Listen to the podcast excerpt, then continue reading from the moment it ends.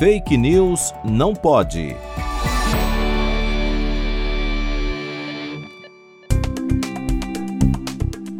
Circula nas redes sociais um vídeo em que a médica ativista anti-vacina Maria Emília Gadelha da Serra afirma que as vacinas aumentaram a taxa de aborto entre as mulheres e os índices de acidente vascular cerebral, AVCs, em pilotos de avião.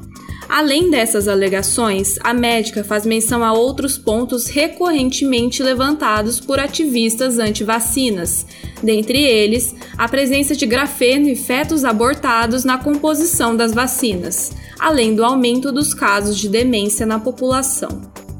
A presença de grafeno e fetos abortados já foi discutida em podcasts anteriores, que o ouvinte pode conferir. Mas, resumidamente, esses componentes não estão presentes nas vacinas. Quanto às outras afirmações da médica, podemos constatar facilmente que não houve um aumento no número de abortos após a campanha de vacinação, como mostra um estudo publicado no Journal da Associação Médica Americana, o JAMA. Ademais, de acordo com a ABAR, Associação Brasileira das Empresas Aéreas, não há registro de casos de AVC vinculados à vacinação em pilotos.